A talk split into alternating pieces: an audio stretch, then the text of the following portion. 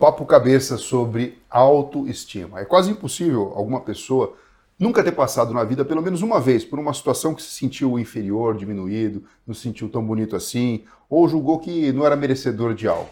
Para falar mais sobre isso, a gente está recebendo hoje aqui Vivi Barbosa, que é jornalista e escritora, autora desse livro maravilhoso chamado Viva para se Amar. Vivi, muito obrigado Obrigada por estar aqui, aqui com a doutor gente. Fernando. Um prazer estar aqui com vocês para poder falar sobre esse assunto tão importante, ainda mais nos dias de hoje, depois dessa bagunça emocional que a pandemia deixou para gente. Né? Sim, olha só, de onde veio essa ideia de escrever sobre um tema tão importante? Porque a gente a todo momento fala sobre autoestima. Quando a gente olha para a neurociência, a autoestima é um recorte importante que as pessoas precisam ter para desenvolver inteligência emocional, inteligência múltipla, resolver problemas. Mas de onde veio a sua ideia, Vivi, para falar sobre isso? Olha, quando a editora Planeta me procurou, eu fiquei lisonjeada e ofereci logo de cara um livro de textos, porque eu, minhas, as, nas minhas redes sociais o que mais viralizam são textos poéticos, né? Aquela coisa que eu penso motivacional, aquele texto que.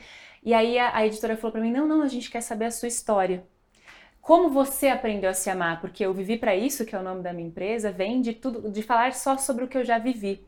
E quando eu tinha 14 anos, já escrevia, é, a, a, escrita sempre foi a minha terapia, eu comecei a escrever um livro. Mas era uma brincadeira de adolescente. E, mas com o tempo eu percebi que aquele diário que me ajudava a desabafar as emoções virou um livro. Só que assaltaram minha casa na Puxa época, vida. levaram meu computador e eu esqueci a história do livro. Então, morreu a história. Quando a editora me procurou e falou, não, eu quero saber sua história, eu falei, não, mas eu tenho um projeto. O meu livro de 14 anos hoje é o meu livro de uma mulher adulta que passou por muito mais coisas além da questão daquela época de adolescência e aprendeu a viver para se amar. Então, quando eu, trouxe para eles a ideia do livro, foi contar como que eu consigo ensinar as pessoas com experiências próprias e entender como que eu criei o método, porque não dá para ensinar amor próprio, autoestima qualquer coisa na vida sem efetivamente transformar a experiência em método, porque o que aconteceu comigo é diferente do que aconteceu com você. Então, como é que eu posso te ensinar? Então, foi daí que o livro nasceu. Agora sim, você sente que a questão baixa autoestima ela acaba comprometendo mais mulheres do que homens? E por quê?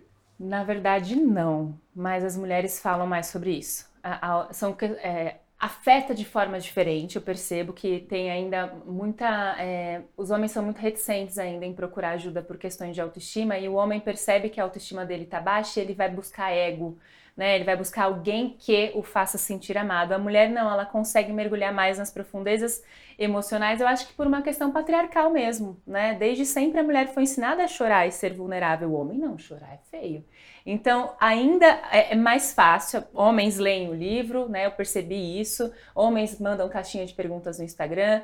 Mas, por exemplo, para você ter uma ideia, eu fiz um curso no começo da pandemia que chama Desafio 15 Dias para Se Amar, que é a inspiração no modelo do livro, né? 15 passos, né? Esse método.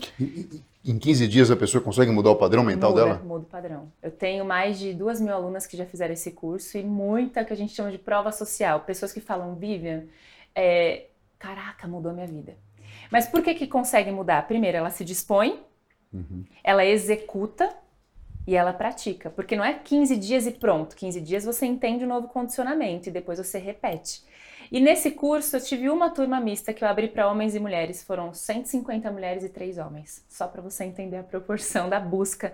Então, homens têm problema de autoestima sim, mas ainda não se permitem buscar. Então, as mulheres, elas são as que mais entregam esse jogo do tipo, preciso de ajuda, não estou bem, é, eu preciso desabafar, quero fazer uma terapia. É, livros de autoajuda são muito mais lidos por mulheres, mulheres, 90% do meu público é mulher.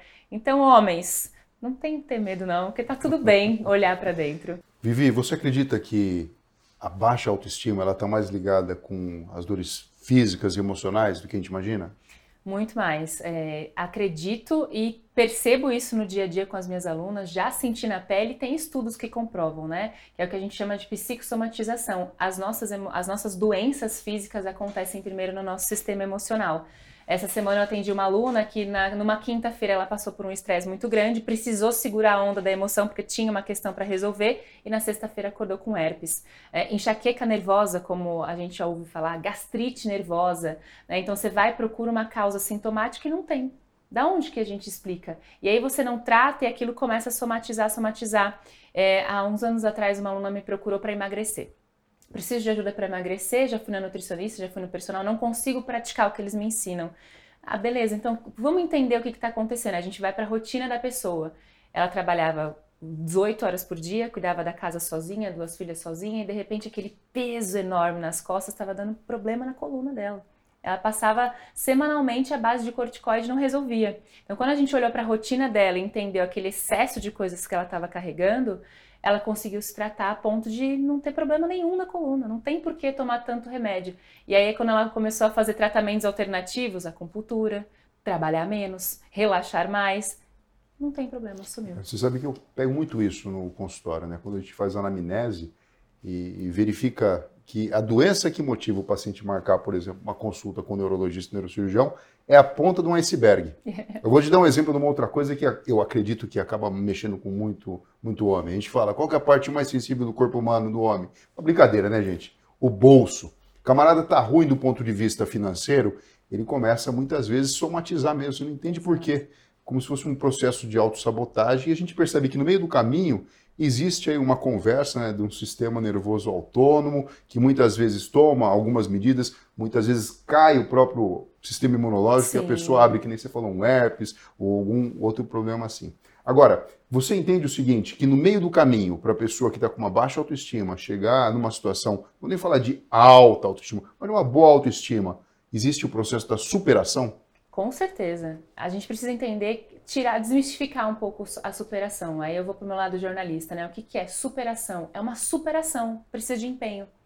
E muitas vezes a pessoa que está num processo depressivo, como acontece muito com o homem, o homem tem a depressão mais silenciosa porque fere o ego, então ele associa, por exemplo, ao dinheiro, ao sexo. A mulher ela sente mais, ela entrega mais as emoções. Mas, é como a gente comentou, mas como que a gente percebe isso?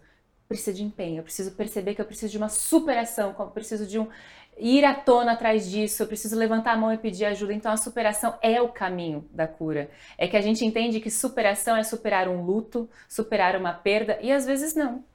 Às vezes você precisa superar uma crise financeira. Sim, sim. Isso faz parte do processo. Total. Até para você, historicamente, depois ter sua autoestima, né? Exato. Para você lembrar que, nossa, naquele momento eu estava muito para baixo e alguma coisa me fez me colocar para cima. É a superação. É, eu acho interessante porque até esse, esse jeito que você trabalha com as palavras, né? Vivi para isso. Naquele momento que você estava sentindo aquela dor ruim, na verdade, né? Das questões em volta, do bullying, da baixa autoestima, enfim e tudo mais, parecia que o universo, o mundo ia acabar ali. Mas para hoje, por exemplo, você está aqui lançando um livro super bacana, Viva para se amar. Se você não tivesse passado por essa história, encontrado mecanismos e caminhos para superar e melhorar a sua autoestima, não teria, na verdade, nem esse, esse processo todo acontecendo que está transbordando, né? Ajudando a vida de muitas pessoas. Por um lado, a gente está falando aqui de ajudar a vida de muitas pessoas. Agora, quando a gente fala autoestima, a minha pergunta para você é possível que uma pessoa interfira abaixando, reduzindo, maltratando a autoestima da outra pessoa a médio, curto e até mesmo a longo prazo? Com certeza, porque nós somos influenciáveis. Essa é a real. Todos nós, por mais, por maior que seja, por melhor que seja sua autoestima, ela, ela não é uma ciência exata, ela é variável. Né? Por isso que eu sempre falo para as pessoas, está tudo bem ser vulnerável. Tem dia que você está bem, tem dia que você não está. Então, quando você passa por um processo que alguém te influencia a esse ponto, é porque você está manipulável, que é o que eu costumo falar, por exemplo, de um relacionamento tóxico.